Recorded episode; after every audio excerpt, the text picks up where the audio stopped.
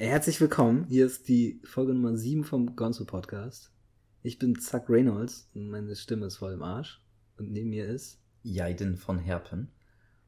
Gerd Schröder ist immer noch bei Rosneft und Nord Stream und in der SPD. Wir könnten vorher ansagen, dass es, Entschuldigung, es könnte sein, dass es stören wird, aber wir müssen nebenbei richtig leckeren türkischen Tee schlürfen.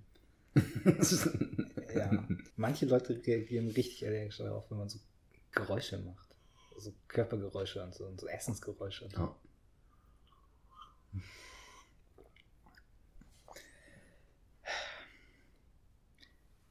Es geht aber nichts über türkischen Tee.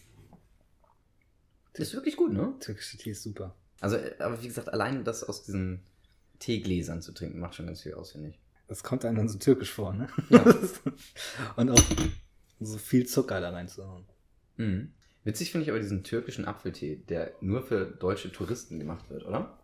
Den trinkt keiner da. Kann das sein? Hast du den da getrunken? Nee. Also so komischen Apfel, Apfeltabak geraucht, ja. ja.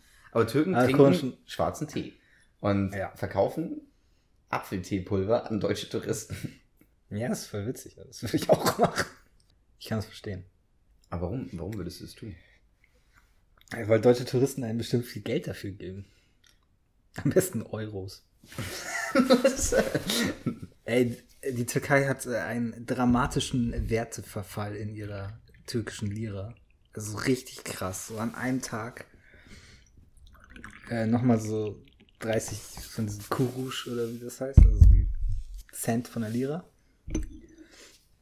runter und dann hat eine Gruppe aus drei Leuten und dann der Wirtschaftsminister und noch welche von der Zentralbank auf Erdogan eingeredet und haben ihn überzeugt, dass die den Leitzins anheben müssen. Und Erdogan sagt immer, er will den Leitzins nicht anheben. Dann haben sie den angehoben und dann hat das die Lehrer wieder ein bisschen zurückgefedert. Aber das hat Erdogan nicht davon abgehalten, dann sofort wieder vor die Presse zu gehen. zu sagen, dass das mit seiner Politik, wenn er gewählt wird, nicht so laufen wird mit den Zinsen. Und jetzt ist die Lira wieder so auf so einer langsamen Talfahrt. Also langsam im Vergleich zu den einen Tag, aber dramatisch schnell, wenn man das mit einem normalen vergleicht. Und er hat heute ähm, alle seine Mitbürger, die im Ausland wohnen, dazu aufgerufen, doch in die türkische Lira zu investieren, Vertrauen wieder aufzubauen. Ja, und alle seine Brüder und Schwestern, die noch Dollar und Euro haben, sollen dafür bitte türkische Lira kaufen. Denn zusammen schaffen wir das. Uns gegen Tamam. diese Tamam. Diese Finanzspekulanten durchzusetzen. Saudi-Arabien. Hat heute bekannt gegeben, dass sie keine Staatsaufträge an deutsche Firmen mehr vergeben. Ja. Es geht los, wegen der Iran-Politik. Ja, ich finde, das ist völlig berechtigt von denen. Das, Nein. Das würde ich auch machen. Ja. Also ich, ich finde es halt komisch, also die, die Ansage, wir verkaufen nichts, äh, also keine Waffen, an Parteien, die sich am Jemenkrieg beteiligen. Warum eigentlich nicht? Also Waffen so an, an Kriegsparteien zu verkaufen, so ist es eine. Aber zum Beispiel, wir verkaufen doch auch den, den Amis irgendwelche Sachen und die verkaufen uns ja auch Sachen. Äh, warum ist das in der, in der einen Sache irgendwie, ist das ähm, Ethik gesteuert und an einer anderen Stelle ist es Interessen gesteuert? Das verstehe ich nicht. Warum wird da unterschieden? Warum kann Deutschland nicht einfach generell sagen, ja, okay, das ist uns eigentlich egal, äh, wir verfolgen unsere Interessen. Und wie kann man diese Prämisse aufstellen? Wir verkaufen nicht an Parteien des Jemenkriegs, aber dann natürlich an die USA Waffen verkaufen.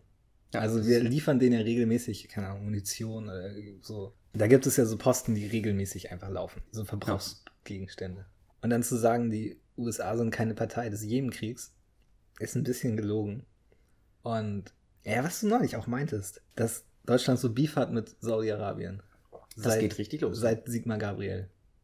Das war mir gar nicht so aufgefallen, aber es scheint, zu, scheint wirklich zu stimmen, ja. Die eskalieren doll. Die haben den Botschafter abgezogen. Wer hat den Botschafter abgezogen? Saudi-Arabien hat äh, ihren Botschafter aus Deutschland abgezogen. Warum? Weil wir mit dem Iran so kuscheln wollen, oder warum? Ähm, ich glaube, das war direkt nach der Aussage, wir liefern keine Waffen an äh, Parteien des Jemenkrieges. Okay. Und seitdem sind die richtig am Beefen, ja. Das mit dem Jemenkrieg ist ein schwieriges Thema. Weil einerseits ist das Krieg und die bomben da ziemlich großflächig irgendwelche Sachen weg. Und das ist natürlich nicht schön und man will das nicht. Andererseits, Ich glaube, man will nicht, dass die Houthi-Rebellen da irgendwas dominieren, oder? Also die andere Regierung war doch international anerkannt und irgendwie gewählt und wurde aus der Hauptstadt vertrieben. Und zum Beispiel haben diese Houthi-Rebellen heute ein türkisches Schiff angegriffen. Ich glaube, die Iraner testen da ihre Anti-Schiffwaffen. Die haben schon mehrere saudische Schiffe äh, getroffen. Noch nicht versenkt, aber getroffen, sodass sie in den Hafen zurück mussten. Und das ist eine Fähigkeit, die für den Iran total wichtig ist, Schiffe anzugreifen, beziehungsweise die Straße von Hormuz dicht zu machen. Ähm, ja, das machen aber gerade die Amis, ne? Die Straße dicht machen? Ja, die haben da massiv aufgefahren. Die fahren massiv auf. Das sind halt so die Handelsrouten für beides, ne? Nicht für nur, die Welt. Ja, also. unglaublich. Und ähm, die fahren da gerade massiv auf. Die ähm, bauen da ein richtiges Bollwerk auf. Und ich, ich glaube, die, ähm, die stellen sich nicht die Frage, ob die einen Krieg anfangen wollen mit, äh, mit dem Iran.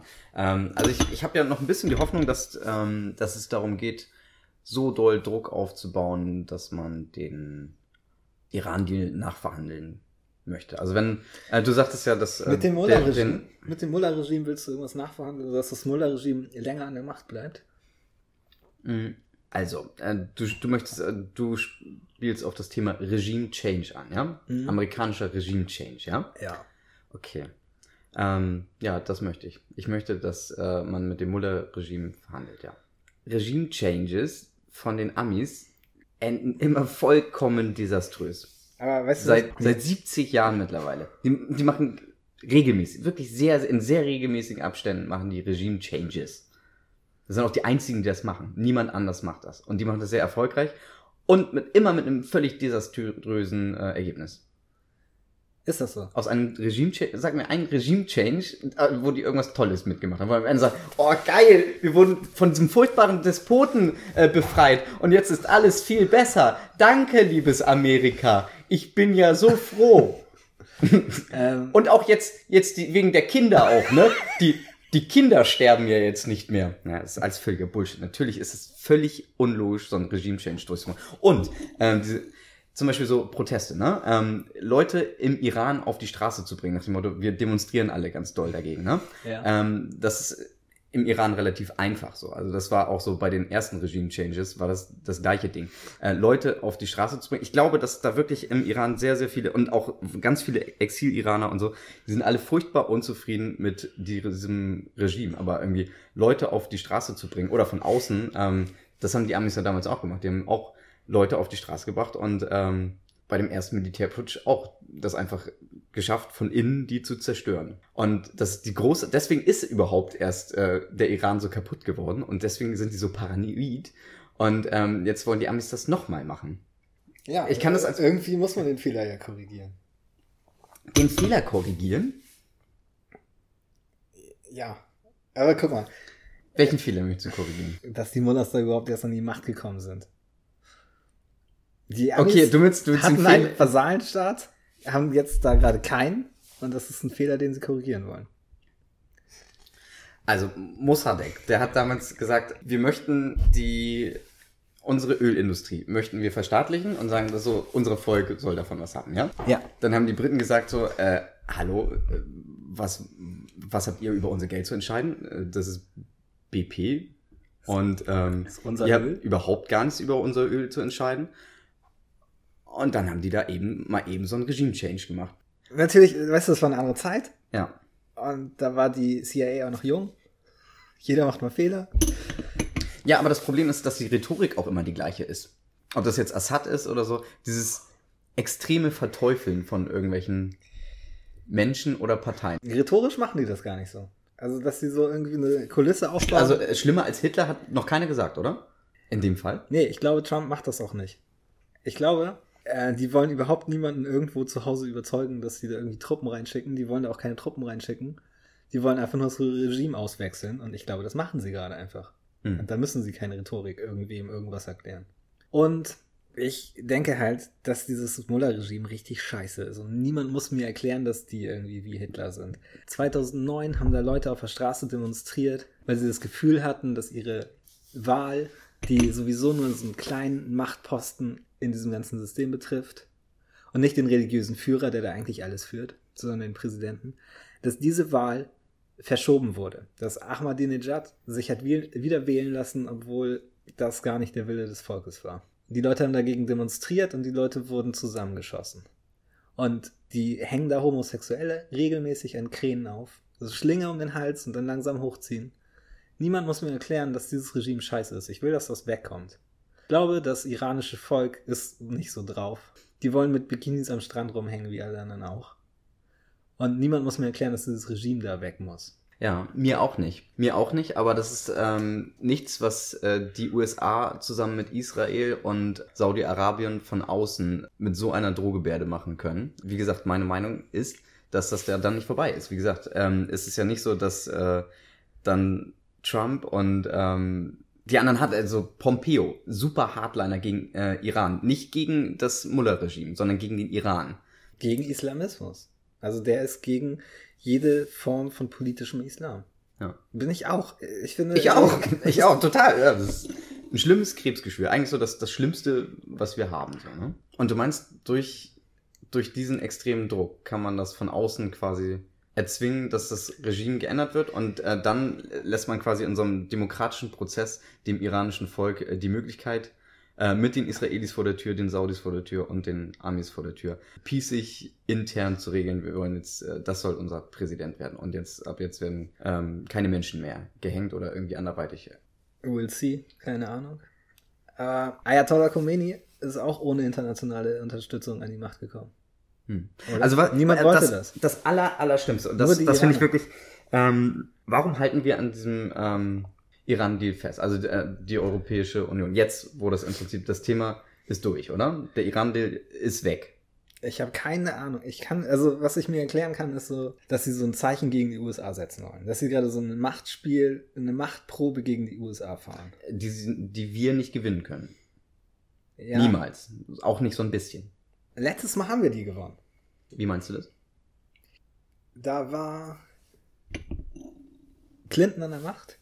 Clinton als Präsident wollte das nicht, aber aus dem Kongress oder Senat oder so kam äh, so ein Gesetzesvorhaben, was ein Embargo gegen Iran, Kuba und noch einen dritten Staat irgendwie hatte. Und die Europäische Union hat da so dieses Abwehrgesetz, was sie jetzt wieder diskutieren, damals in Stellung gebracht und hat dazu geführt, dass die Amis eingeknickt haben. Mhm. Aber halt Clinton ist eingeknickt und Clinton wollte diese Embargo sowieso nicht.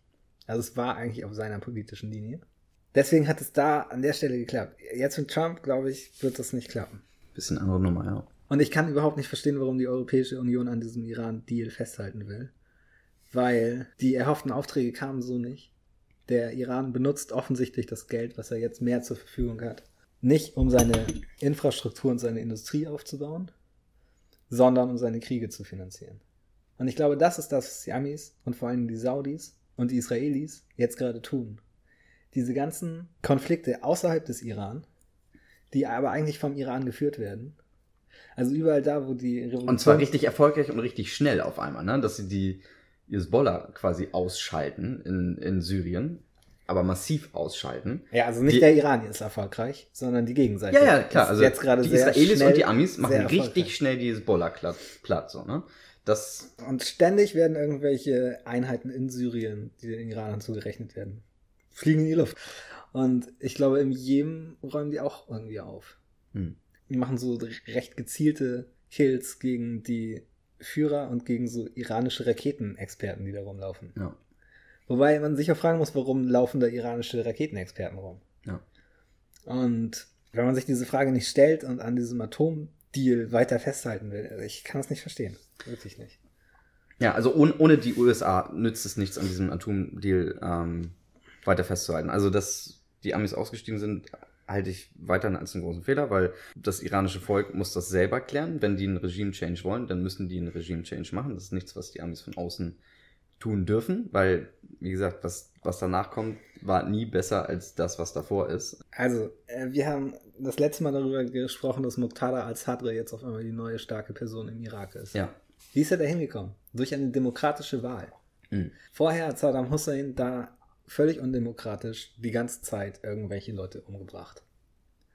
Und war ein mieser Diktator. Mhm. Und hat natürlich durch seine diktatorische Stärke so Konflikte zwischen einzelnen Gruppen und so irgendwie runtergehalten. Und natürlich sind diese Konflikte aufgebrochen, als diese diktatorische Stärke nicht mehr da war. Hm. Aber trotzdem war es ein scheiß Regime. Und trotzdem war es ein Natürlich, ja. Unrechtsstaat. Und der, der eine Sohn von Saddam Hussein hatte eine riesige Autogarage, wo er alle möglichen Oldtimer und geilen neuen Autos stehen hatte, während das Volk verhungert ist. Und jetzt wählen die da demokratisch neue Leute. Und in Afghanistan bei der letzten Wahl Warte mal, warte mal, warte mal. Das ist abzusehen, ob das positive Effekte hat. Ja, die wählen da irgendwas demokratisch. Ob das positive Effekte hat, am- Ende ist eine andere Frage. Zum Beispiel, oder bei Gaddafi in Libyen. Aber du willst ja auch nicht sagen, dass das Projekt, den Irak platt zu machen und alle aus der Baath-Partei zu kündigen, ähm, dass das eine super Idee war. So. Und dass, das, äh, dass die ähm, Ereignisse danach irgendwie in irgendeiner Form positiv waren. Also das kannst du mir nicht verkaufen. So, sorry, aber jegliche Form von kriegerischer Intervention mit einem Regime-Change, das können die Amis nicht. Und zum Aber Thema. das haben sie in Deutschland auch Und, gemacht. zu, und zum Thema, das ist was anderes. und zum Thema ähm, größter Finanzier von Terrorismus. Da hast du gesagt, das ist der Iran. Ja. Ich habe getippt auf Saudi-Arabien, aber ich glaube auch das sind die USA. Die USA sind die größten Unterstützer von Terrorismus auf diesem Planeten, glaube ich. Nee, ich glaube der Iran. Und zwar wirklich mit Nö, nö, absolut, glaube ich, absolut nicht. Definitiv sind es die Amis. Können wir definieren, was wir unter Terrorismus verstehen? gute Islamisten oder Aufständische oder Rebellen oder äh, da gibt's viele Wörter für, aber so eigentlich sind das Terroristen. Also Leute, die äh, sich gegen äh, Regierung, ob die jetzt äh, da richtig sein sollen oder ob die da falsch sind, aber auf jeden Fall Leute, die gegen Regierungen, äh, kleine Gruppen, die gegen Regierungen mit Waffen unterstützt werden und dann gegen die Regierungen kämpfen, das sind Terroristen laut, äh, also man kann das anders nennen, man macht das auch, weil man hat die Macht über Medien, aber der größte Finanzier von Terrorismus sind die USA. Wo unterstützen die USA gerade bewaffnete Aufstände gegen Regierungen? Jetzt gerade ist das ein bisschen schwierig, weil die total verkackt haben in Syrien. Das, das war das letzte Projekt so mit Rebellen unterstützen. Das finde ich war so das, das schlechteste Projekt auch so, weil das total den, ähm, Haben sie das, den islamischen Staat. Was denn? haben sie das wirklich verkackt? Also, okay. Wieso? Also Assad ist noch an der Macht. Ja. Und Al-Qaida haben, haben sie versucht, irgendwie total hoch zu pushen, aber das haben sie irgendwie nicht geschafft, oder? Also sie haben versucht, irgendwie Al-Qaida gegen, gegen Assad hochzurüsten, oder? So, das, das war so der Plan, oder?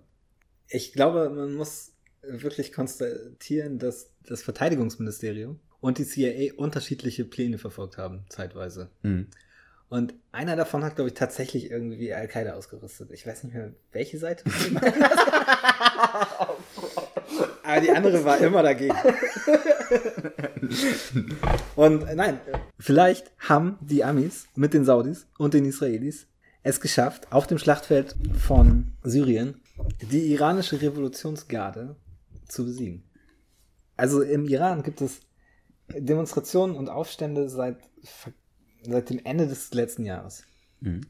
Und ich glaube, einer der Gründe, warum die Iraner das dann nicht hinkriegen, die flach zu halten, ist, dass die meisten Sicherheitskräfte im Ausland rumlaufen. Okay. Und ich glaube, jetzt gerade ziemlich konzentriert kriegen die im Ausland richtig auf die Fresse. Das wäre eine gute Art, ähm, Ein Regime-Change die zu, zu machen. nee, die zu unterstützen. Ja. Ja, so werden die unterstützt. Weißt du, die Revolutionsgarden, die im Ausland rumlaufen, werden da nicht nur gebunden, sondern auch aufgelöst. Und zu Hause ist sowieso ein großer Druck, glaube ich, weil der Iran hat massive Probleme mit Wasserknappheit. Das macht Bauern arbeitslos und verzweifelt. Und Bauern machen immer Aufstände. Immer schon. Bauern, die irgendwie kein Wasser kriegen oder so. Über alle Jahrtausende hinweg war das ein großer Unsicherheitsfaktor für jeden Staat. Und Ich glaube, das wird auch ein Riesenthema werden. Also wenn, allgemein, Entschuldigung, wenn ich jetzt äh, switche mit dem Thema, also ähm, Wasserkriege, so, ne? ja, Johannesburg trocknet aus Ja. vor unseren Augen. das ist richtig krass. Aber man kann auch beim Syrien-Konflikt schon sagen, dass einer der Gründe war, dass ganz viele sunnitische Araber in den Städten rumhingen und arbeitslos waren und irgendwie Aufstand machen wollten, die vorher als Bauern gearbeitet haben Mhm. und das dann nicht mehr konnten, weil dann kein Wasser mehr da war. Äh, Über den IS haben wir lange nicht mehr geredet, ne? Der IS, ähm, vor so drei, vier Jahren war irgendwie so Konsens von allen, auch von allen Experten und wir äh, hatten das eigentlich auch so gedacht, dass, dass der IS unbesiegbar ist, ne? Niemand hat den so mit Bodentruppen oder so direkt bekämpft, außer die Kurden. Und eigentlich haben die Kurden fast alleine mit Bodentruppen den IS platt gemacht, oder? Mit äh, krasser Luftunterstützung von den Amis. Ich habe eine Verschwörungstheorie. Ja. Äh, die Verschwörungstheorie sagt, dass die Kurden Unterstützung hatten von Kommandoeinheiten des Golfkooperationsrats. Also diese ganze Verschwörungstheorie ähm, hat im Zentrum diese in Anführungsstrichen Kommandoeinheiten des Golfkooperationsrats. Das ist sowieso dein Thema im Moment, oder? Die, die, die sind an allem schuld, oder? ja, das ist mein Thema. Das ist die fesselndste und krasseste Verschwörungstheorie oder was heißt Verschwörungstheorie? Äh, Theorie über das, was gerade abgeht, die ich gefunden habe. Und es macht so Sinn. Naja, auf jeden Fall, diese Theorie besagt, dass die Kurden da massiv Unterstützung hatten und dass diese Kommandoeinheiten halt sehr moderne Waffen haben und wissen, wie man diese Waffen einsetzt. Und die irakische Armee, die überrannt wurde in der ersten Zeit des Islamischen Staats, die war halt nicht so gut. Also, wie du vorhin sagtest, ne, die komplette irakische Armee unter Saddam Hussein, die wurden, das wurde aufgelöst, die wurden alle arbeitslos gemacht, alle Berufsverbot. Und dann hatten die da irgendwelche komischen Dullis rumstehen. Mit geilen amerikanischen Waffen, die nicht wussten, wie man damit umgeht. Ja, Aber- und die, ähm, aber irgendwer ist in Syrien und weiß, wie man mit Waffen umgeht und hat krasse Waffen. Also dieser Typ, von dem ich diese Verschwörungstheorie hat, der zeigt dann immer so Videos, wo er erklärt, was für krasse Waffen die da gerade einsetzen. ja. Und, aber das war auch der Style, dann, ähm, also die haben teilweise in Basen angerufen, so, hallo irakische Armee, hier ist der IS, wir kommen ungefähr in einer Stunde vorbei und raiden euren ähm, Armeestützpunkt, äh, lasst die Waffen da am besten liegen und rennt, so. Und das haben die dann auch gemacht, so, ne, weil, ähm, Ja. den, klar, die waren furchtbar schlecht ausgebildet, Ja. die ähm, saßen dann in diesen, ähm, in den ähm, Militärstützpunkten, so, und das war halt so. Und die wie früher- Kommandeure hatten sich alle schon verpisst. Ja.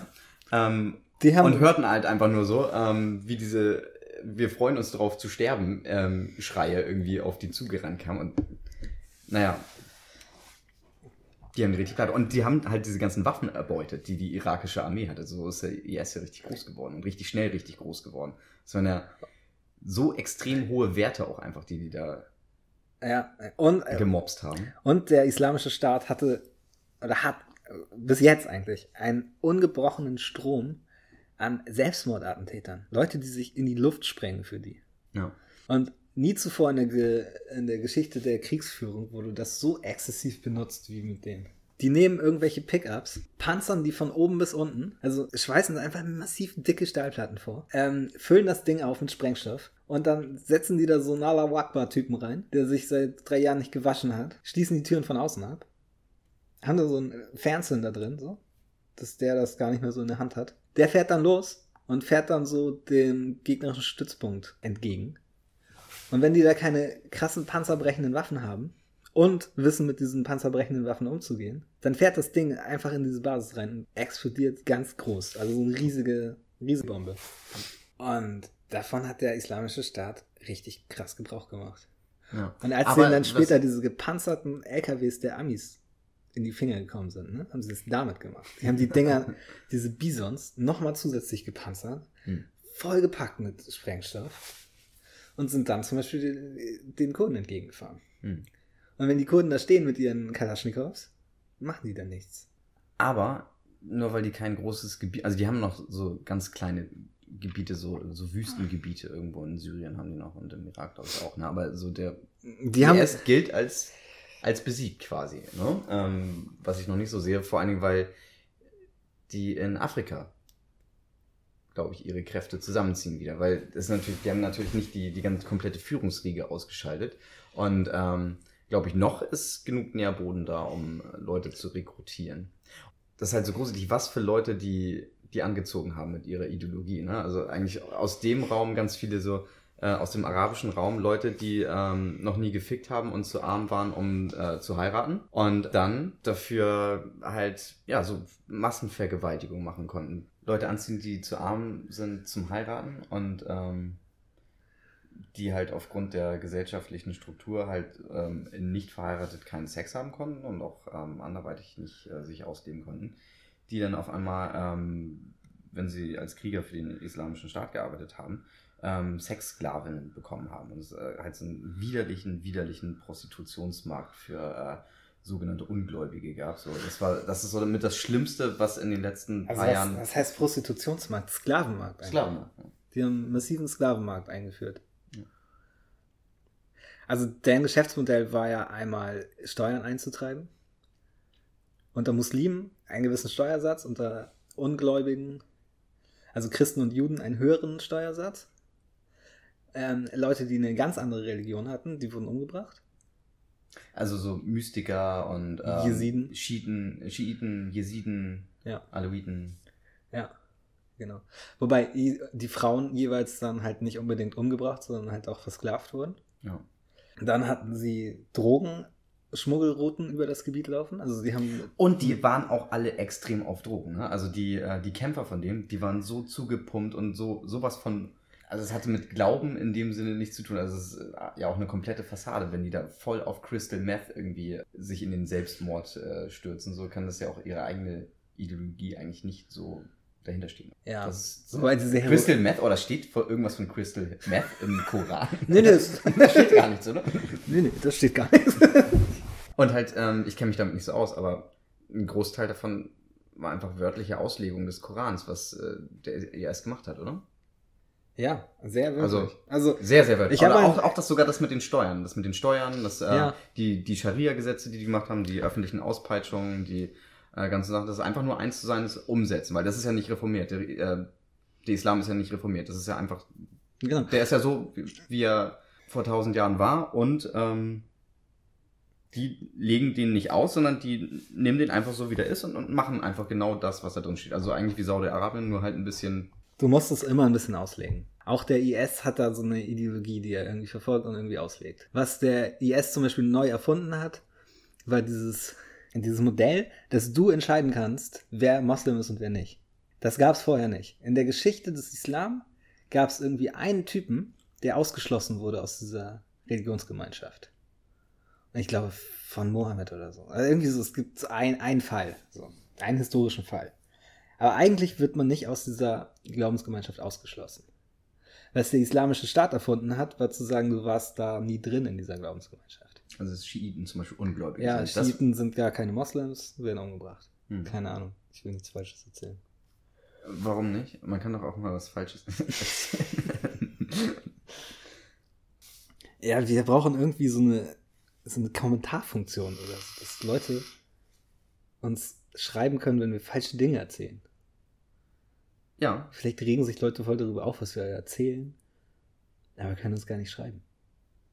aber wir haben doch eine Kommentarfunktion. Die ist sehr versteckt. Ja, aber wir können behaupten, aber sie war die ganze Zeit da. ja, aber zum Beispiel unser äh, Twitter-Account. Wir haben einen, einen Twitter-Account, der ich heißt der Gonzo Podcast. Also at der Gonzo Podcast. Da kann man uns folgen. Ja, aber wir machen da nichts. Wir, also wir haben keine Follower und wir machen nie was. aber wir existieren. Also zumindest war das vor der Datenschutzgrundverordnung so. Ich weiß nicht, ob das immer noch so ist, dass wir existieren. Ja, wie ist das? Was hat das für einen Einfluss? Also alle sind, also das ist eigentlich ist es ein riesen Konjunkturprogramm für Juristen. Mehr ist es eigentlich nicht, oder? Ja, total. Richtig krass, oder?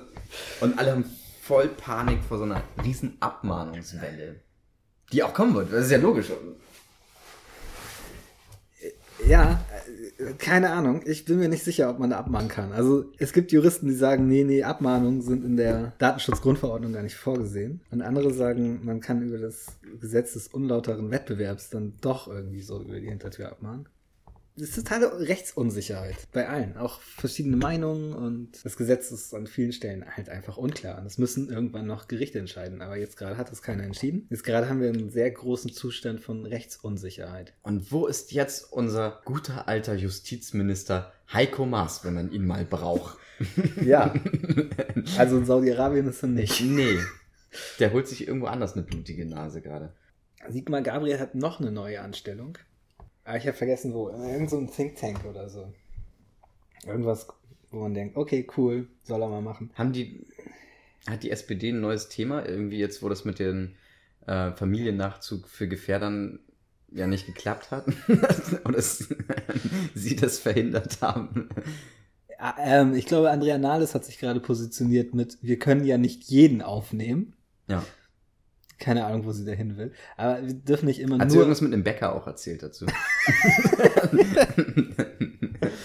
Weiß ich nicht. Nein, keine Ahnung. Aber wir dürfen nicht immer nur über die SPD ablästern. Ich finde, wir müssen auch mal über Heike Hensel sprechen. Wer ist das? Heike, ja, gute Frage. Erstmal eine gute Frage. Wer ist das? Es ist wohl so, dass sie ein Mitglied des Deutschen Bundestags ist. Und zwar für die Linke. Und die hat auf Twitter geschrieben, ich gratuliere Präsident Maduro zu seinem Wahlsieg in Venezuela. Die Kritik von Hashtag Mars ist derart verlogen, hat er doch keine Probleme mit der Wahl in Hashtag Mexiko, wo bereits fast 100 Kandidaten ermordet wurden und in Hashtag Honduras, wo das Ergebnis offensichtlich manipuliert wurde. Ja, auch von uns herzlichen Glückwunsch, Maduro. Du hast eine super Karriere gemacht für so einen Busfahrer. Das geht gar nicht. Also es geht. Ich bin es, Hugo Chavez. Cheep. Cheep, cheep, cheep, cheep, cheep. Cheep, cheep. Das geht gar nicht. Also, wie kann man so sein? Also, wenn Die man, Linke ist wenn man nur unwählbar. total, ja, wenn, nein, wenn, wenn wenn solche man, Leute in den Bundestag kommen über die Linke. die verstehen das nicht, dass, dass das kein Sozialismus ist. Dass die das versucht haben, glaube ich. Ich glaube, dass Chavez das wirklich versucht hat. Ähm, und dass es ein guter Gedanke war, aber dass es in diesem korrupten Land nicht möglich ist. Es ist nicht möglich, dann Sozialismus aufzubauen, weil das alles dann doch in, also es landet dann, ähm, wo wir wieder bei den Briten sind, also das war genau das gleiche Prinzip. Venezuela äh, hat gesagt, Hugo Chavez hat gesagt, ähm, Ah, warte mal, warum verdienen eigentlich die Briten an unserem Öl die ganze Zeit Geld? So, wir sind der drittgrößte Erdölproduzent. Wir kicken die Briten jetzt raus. Wir kicken BP raus und verstaatlichen unsere Erdölreserven und fördern das selber und machen einen sozialistischen Staat daraus und ähm, unser Volk soll die Früchte daraus tragen. So. Das war eine super Idee, aber das hat er doch total verkackt, oder? Also einfach richtig verkackt. Maduro Maduro- ist der schlimmste von allen. Alter. Es ist so schlimm. Also dieses wirklich, das müsste eins der reichsten Länder auf diesem Planeten sein. Und das haben die wirklich alles selber. Und ich glaube, das ist auch wirklich ausnahmsweise kein Scheiß von den Amis oder so. Das haben die, das haben die wirklich selber verkackt. Zu Ja. 100 Prozent. Totale Misswirtschaft, totale Korruption, Völlig unfähige Leute dann. total unfähig. Und korrupt und Verstrickungen in Drogen, Das auch noch ja. Mafia-Geschichten. Ganz, ganz schlimm. Wie heißt diese Frau? Wie heißt die Frau? Heike Hensel. Heike Hensel. Okay, können wir diese. Hat die schon jemand als sein, sein ultimatives Feindbild? Weil ich, ich, ich habe die jetzt als mein ultimatives personifiziertes Feindbild. Keine Ahnung. Wollen wir gucken, wie sie aussieht, Die, warte mal, ich, ich zahle Steuern, damit die da im Bundestag sitzt, oder? damit auch ihre Meinung vertreten wird, ja. Wobei, das ist ja gut. Wir sind ja für Pluralismus. Aber wir wollen auch sagen, guck mal, sie ist stellvertretende Vorsitzende der Fraktion. Aber mit welcher Begründung? Ähm, ja, das Problem ist, dass. Oh Gott. Oh Gott, nee, okay, wenn sie so aussieht, dann darf sie auch solche Sachen sagen. Ja, okay. Das, ist dann auch egal. Nee, aber. Die Wahl wurde massiv manipuliert. Die Opposition wurde sowas von gehindert, irgendwie gewählt zu werden. Und das Volk wird sowas von weggeknüppelt, so richtig vom Feinsten weggeknüppelt. Also die haben das, die versuchen das, die versuchen auf die Straße zu gehen und wirklich, dass das komplette Volk demonstriert. Aber die knüppeln die nicht nur weg. Es gibt ähm, Killer-Einheiten, die äh, einfach in die Menge schießen, die Leute reihenweise wegschießen. Die essen Katzen und Hunde. Demnächst, wenn es keine Katzen und Hunde mehr gibt, dann gibt es mehr Ratten und dann essen die Ratten. Und äh, das finde ich menschenverachtend. Ich finde das menschenverachtend, und die so versuchen, einen Scheiß zu erzählen, dass, äh, dass die Maduro zu seinem, Wahlsieg. zu seinem Wahlsieg, zu seinem berechtigten Wahlsieg angeht. Das ist sowas von menschenverachtend. Das finde ich wirklich richtig hart. Also das wird auch von der Meinungsfreiheit, also könnte das eigentlich gar nicht, also ja, okay, ist ihre Meinung, aber es hat nichts mit der Realität, so wie ich sie verstehe, zu tun. Gar nichts. Nee, in meiner Realität kann man das auch nicht, dass man Maduro zu einem Wahlsieg gratuliert. Nee. Also außer es ist Erdogan, dann ist es irgendwie so, okay. Das ist witzig dann, ja, so Äh, Während er eine traditionelle Erdogan gratuliert Maduro, während Maduro sich in so traditionellen türkischen Soap-Operas über das Osmanische Reich verkleidet. Cosplay nennt sich das, oder? Ja. Das ist witzig, ja. Aber das, was sie getan hat, ist äh, unverantwortlich. Ja, äh, also, mir fehlen die Worte, wirklich.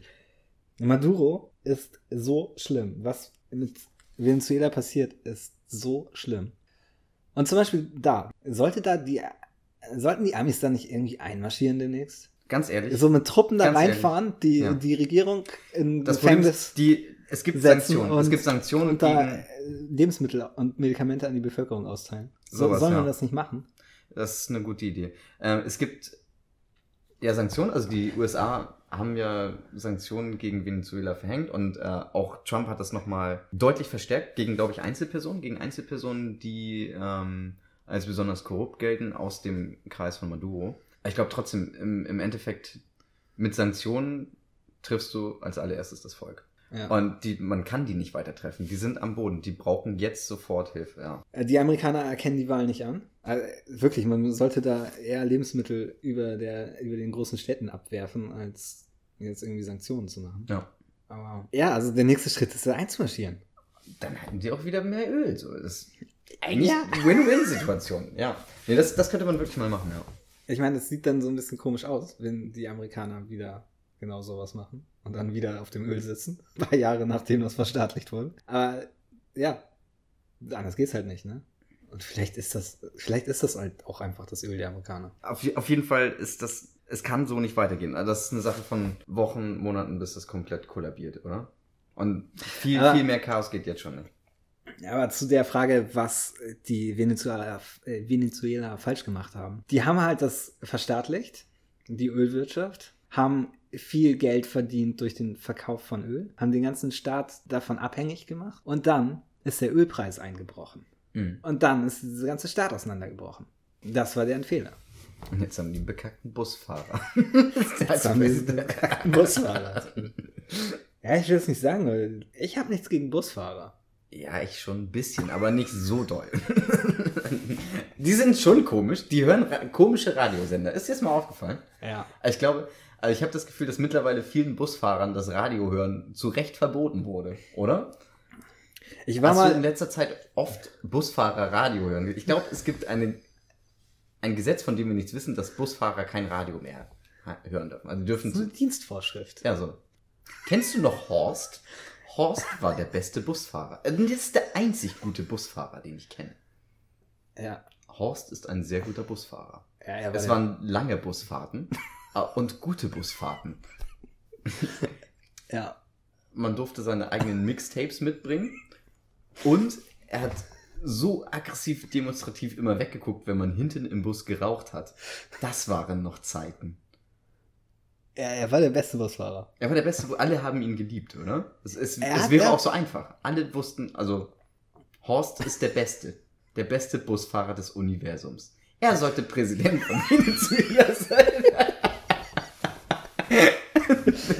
Wir waren mal im Heidepark und sind dann irgendwie abends da rausgegangen und haben auf dem Parkplatz Horst mit seinem Bus getroffen. der uns dann umsonst mitgenommen hat nach Hause. Horst war der Der Beste. Beste, der Ja. allerbeste. Beste Horst Busfahrer ever. Ja. Weinst du manchmal? Ja, natürlich. Weil du traurig bist? Oder weil du wütend bist? Ähm, Oder weil du glücklich bist? Äh, das, also ich habe auch schon geweint, weil ich glücklich, also bei der Geburt von meinem Sohn habe ich geweint, weil ich, äh, weil ich glücklich war und weil es äh, halt einfach eine, also es war irgendwie so ein, eine Erleichterung Ja. und ein Glück, so dass, dass man das geschafft hat. So. Und das war so hoch emotional, dass, ähm, dass ich da geweint habe. Nicht im Sinne von rumschluchzen, sondern so, mir sind die Tränen gekommen. Es war einfach unglaublich intensiv, unglaublich. Okay. Also, dass ich so aus Traurigkeit und Verzweiflung irgendwie geweint habe, das ist sehr, sehr, sehr lange her. Eigentlich, da bin ich nicht so sehr am Wasser gebaut. Aber, wo ich relativ, was relativ schnell passieren kann bei mir, dass mir so meine Augen tränen, richtig doll tränen, ist, ähm, wenn ich so Zwiebeln.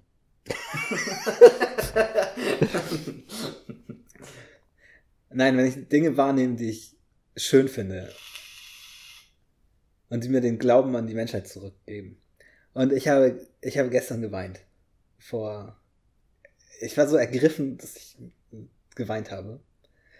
Ähm, als ich auf Twitter Nachrichten gelesen habe unter dem Hashtag äh, Home to Vote von Iren, die geschrieben haben, wie sie aus der ganzen Welt angereist sind.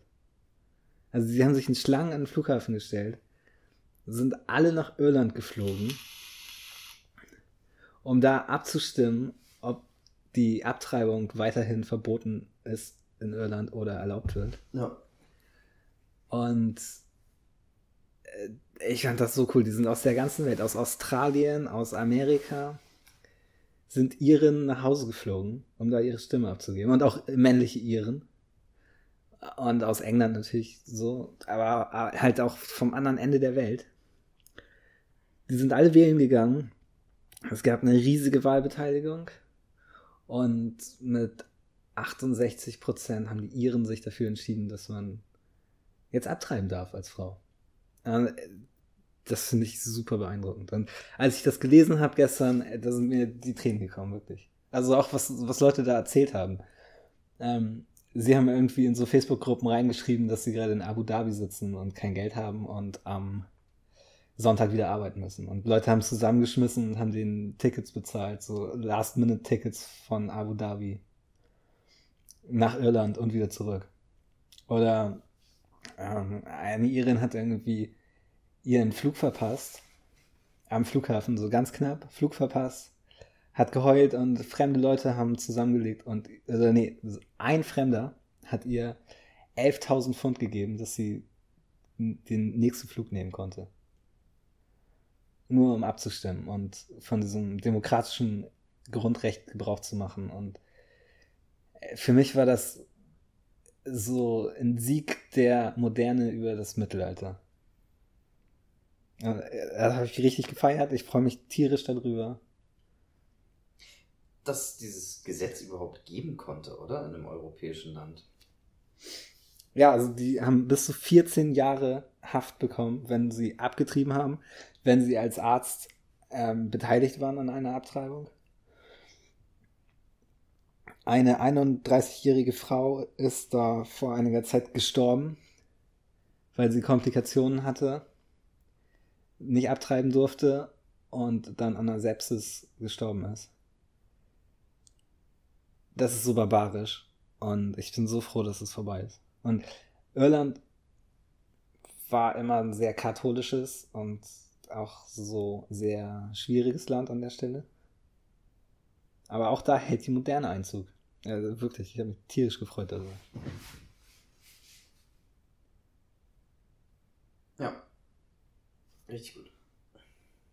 Wir haben uns über ein Problem unterhalten in der ersten oder zweiten Folge oder so. Und zwar pupsende Kühe. Ja. Weißt du es noch? Ja, natürlich. Pupsende Kühe sind ein riesiges Problem für das Klima, weil sie so viel Methan produzieren und Methan halt einen krassen Treibhauseffekt hat. Und man hat jetzt herausgefunden, wenn man den Seetang mit ins Essen gibt, dann pupsen die kein Methan mehr. Cool. Weil Kühe wirklich ein riesiges Problem sind. Ja, wir wollten die gerade wegrationalisieren, ne? Wir wollten gerade die im Labor züchten nur noch. Jetzt, jetzt können wir auch wieder richtige Kühe essen. Ja, genau. Wir müssen ihnen nur ein bisschen Seetang geben. Und man hat genug Seetang, oder? Ja, aber ich glaube, Japaner haben was dagegen, dass die. die möchten das selber essen. Das Seetang? Die essen alles. Ja, in so einer guten Miso-Suppe ist immer so ein bisschen Seetang, oder? Ähm, ja, es gibt, also ich glaube, es nennt sich dann feiner Alge, aber es gibt so Algen, die auch so verdächtig nach Seetang aussehen. Und auch so schmecken. ja. Man weiß gar nicht, warum man das macht, oder? Also wenn ich so eine Miso-Suppe koche. Und Kochst du Miso-Suppen? ja, ich koche, ja, ich koche leidenschaftlich gerne Miso-Suppen.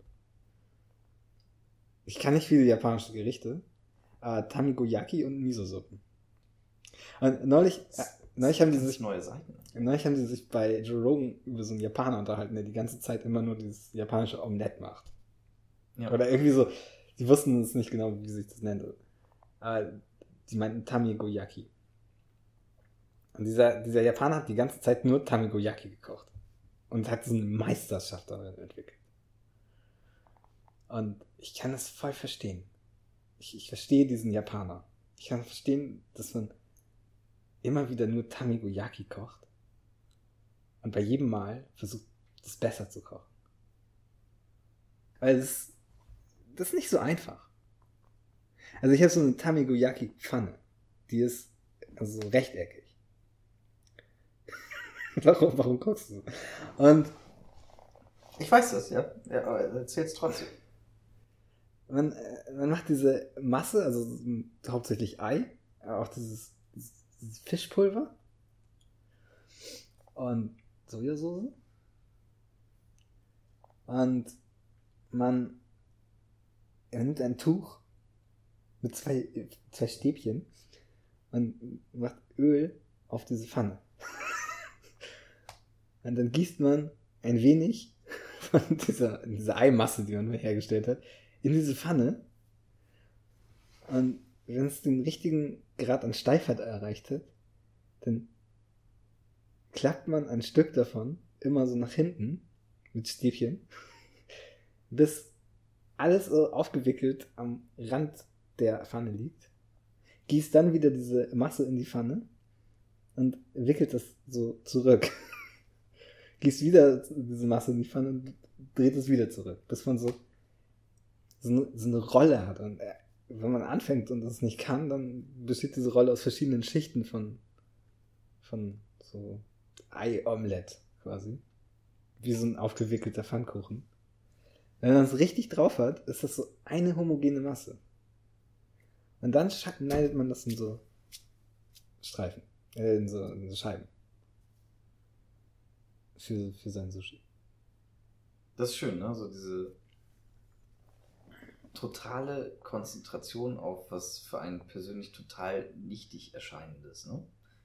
Das ist so, so deutlich anders an der japanischen Kultur. Irgendwas so doll in die Tiefe zu machen, dass es absurd wirkt für einen Europäer, oder? Ja, Sieben Jahre zu lernen, wie man einen Fisch in ein bisschen Reis einrollt, ist merkwürdig für einen Europäer. Und drei Jahre davon kein Messer anfassen zu dürfen und nur Reis zu waschen und so irgendwo hinzugehen und irgendwas für den Meister zu tun, ist auch irgendwie unorthodox. unorthodox. Ja, oder halt so auch so diese, diese Liebe zur Perfektion in, in jeder einzelnen Sache. Kennst du diese Tradition, Gästen Obst zu schenken? Perfektes Obst zu schenken? Nein? Nein. Ähm, in Japan ist das, das Coolste, was du einem, einem sehr wichtigen Gast äh, schenken kannst, ist perfektes Obst. Äh, das ist völlig abstrakt, dass die ähm, dann sagen, okay, der, die beste Nashi-Birne in ganz Japan, die kostet 10.000 Dollar dann zum Beispiel, weil die ist halt ausgesucht, die gibt es nur einmal, das das ist wirklich der beste, der allerbeste Apfel, den du in diesem Land kaufen kannst und der hat seinen Preis. Und den kannst du kaufen und den kannst du jemandem schenken. Und äh, das ist sehr japanisch zum Beispiel. Ähm, perfektes Obst zu verschenken, da unglaublich viel Geld auszugeben. Oder zum Beispiel auch die ähm, für Thunfische auch so merken, das sind einfach, das ist so ein krasser Markt, da ist so viel Geld drin, dass sie einfach für einen perfekten Gelbschwanzflossen-Thunfisch einfach Millionen von, von Dollar ausgeben. Das ist krass. Ähm, einfach weil die wollen, dass es so gut ist, wie es geht. Und dann davon ähm, auf so eine künstlerische Art und Weise mit zwei Schwertern irgendwie das zu zerteilen, in ähm, Stücke zu schneiden und dann am Ende ähm, das schönste Stück Filet davon in, in roh zu essen, wofür du dann irgendwie auch unglaublich also das das beste Stück vom Thunfisch, wofür du dann einfach ganz, ganz doll viel Geld ausgibst. So, so richtig, richtig doll viel Geld. Und ich finde das schön. Und ähm, das ist bei allen so. Oder die japanische Teezeremonie. Die geht so, es ist, also für mich, für, für einen Europäer ist, du hast da so halt so einen Teebeutel und tust da halt so Wasser drauf. Oder für die Leute in Darjeeling, die Tee anbauen, ist es halt so, du, auch die das heute machen, so, die haben da den besten Tee, können sich die Tipps oben nehmen, packen das in so einen Wasserkocher, tun da Milch dazu und Zucker und kochen das in den Wasserkocher und packen sich was in die Tasse und ähm, haben dann sehr leckeren Tee, aber Japaner, die halt von dieser krassen Produktion sagen, okay, wir machen Nachtschattentee, aber der auf eine bestimmte Art und Weise wächst, der auf eine bestimmte Art und Weise geerntet und getrocknet wird. Dann äh, ist jemand, der eine jahrelange Ausbildung hat, der eine bestimmte Kleidung hat, der einen Garten, der dafür angelegt ist, dass du auf eine bestimmte Art und Weise diesen Garten betrittst und einen Weg ablässt, in, auf einer bestimmten Bank sitzt, bis äh, dich jemand holt und in ein Gebäude reinholt, wo ein Raum drin ist, der mit Tatami-Matten ausgelegt der ist, mit einer Feuerstelle und einer Wasserstelle, die in 100% perfekten Bewegungen. Es sind tausende von kleinen Bewegungen in so einer Teezeremonie. Alles ist traditionell, wie du genau mit einem Tuch die Teeschale auswischst und wo du es hinlegst. Und alles ist genau choreografiert. Und so eine einfache Sache wie eine Tasse Tee zu einem so Jahrtausende alten Zeremoniell zu machen, was wie ein Tanz aussieht und wirklich sehr, sehr exotisch aufwand wirkt. Das, ich fand das faszinierend. Ich Das ist finde, eine das, Kunstform, Die, ne? die, ja, Man kann so das ist eine sein- totale Kunstform. seinen eigenen Charakter als Künstler, also in der Art und Weise, wie du diese Teezeremonie machst, zum Ausdruck bringen, obwohl die immer die gleichen Sachen sind. Ja. Und diese Person, die sich da abholt, das ist eigentlich eine sehr spezialisierte Prostituierte, ne? Ja. Also allein das, so, dass es so einen, diesen, diesen Beruf gibt. Der Geisha, die sich ja eigentlich um diese Teezeremonie herum dreht. Der Fluch und der Segen der Japaner war, dass die ähm, ab irgendeinem bestimmten Zeitpunkt gesagt so, Scheiße, die da draußen sind alle vollkommen verrückt. Wir brechen alles ab. Jede Form von Handel wird äh, mit anderen äh, Ländern wird hart bestraft. Jeder, der hierher kommt, wird sofort umgebracht. Und wir machen die härteste Form von Protektionismus, die es gibt, in so, so einem beginnenden, in so einer beginnenden Globalisierung und dann über mehrere Jahrhunderte ihre Kultur so extrem bewahrt haben, wie keine andere Kult so Hochkultur, glaube ich, gemacht hat. Also die, die Chinesen haben ganz andere Erfahrungen gemacht. Also sie haben, haben mehr Austausch gehabt. Die Japaner hatten einen riesen, also Nein, die, ich, die Chinesen haben auch mal ihre kompletten Flotten verbrannt, die sie hatten, und haben eine Mauer gebaut, um da niemanden reinzulassen. das war eine andere Form von Protektionismus. Aber äh, die Chinesen haben ähm, die Mauer gebaut, um die Mongolen abzuhalten, aber sicherlich nicht, um äh, niemanden reinzulassen oder jemanden umzubringen, der deren Stadttore äh, betritt, wenn er mit denen Handel treiben möchte oder Wissen austauschen möchte. So waren die Chinesen nie drauf. Nein, die Japaner, das ist ein Hä? originär japanisches System zu sagen, so wir schotten uns auf die krassesten mögliche Art und Weise ab. Und ähm, dadurch, dass diese Kultur so anders ist, sich dazu entschieden hat, wir kapseln uns ab, wir wollen nichts mit der Welt zu tun haben. Und die sind so, so unglaublich anders. Und ich finde die japanische Kultur voll spannend. Die, die sind geil. Ich finde Japaner geil. Und wie die das dann geschafft haben, als sie sich wieder geöffnet haben, von, oh krass, jetzt müssen wir erstmal alle anderen umbringen, weil wir geiler sind, zu, ähm, wir sind die Tech- ähm, Nation, obwohl Japan ist winzig klein, ne? Also es ist echt nicht Aber, groß. aber also, sie waren die Tech-Nation in den 90ern. ja. Da haben sie die USA einfach aufgekauft. Aber dann, als das mit dem Internet anfing und so, das haben die Japaner komplett verschlafen. Aber jetzt, also Japan weiß, dass sie das verschlafen haben. Für die Japaner ist das eine super krasse Kränkung in der Seele, dass sie ihre iPhones und so aus Amerika kaufen müssen. Und was sie jetzt machen, ist voll auf Cryptocurrencies zu setzen. ja. Bitcoin ist ein offizielles Zahlungsmittel in Japan. Du Das waren die ersten, oder? Die waren halt die ersten, die ein Gesetz erlassen haben, dass das eine offizielle Währung ist, ne? Ja, Also so ganz Genau. klar. Also wir Das- bekennen uns ja, zu Bitcoin und wir sagen, Bitcoin ist der Shit, wir machen genauso wie der japanische Yen. Ja. Das ist eine krasse Kampfansage gegen China. Eine richtig krasse Kampfansage. Weil Japan ist ein demokratisches Land und so. Die müssen nicht ihre Bevölkerung so dengeln. Aber China ist darauf angewiesen, ihre Bevölkerung zu kontrollieren. Und wenn die dann alle irgendwie so Freiheitsluft schnuppern, weil sie sich unabhängig von der Regierung machen können, weil sie Kryptos benutzen können, auf die die Regierung keinen Einfluss hat, ist das ein riesiges Problem für die. Und deswegen sind die Machthabenden in China gegen Cryptocurrencies. Und die in Japan sehen das als die große Chance, die Weltherrschaft wieder an sich zu reißen. Ja. Falls ihr es bis hierhin geschafft habt, uns zu folgen, vielen Dank fürs Zuhören und schönen Abend euch noch. Tschüss.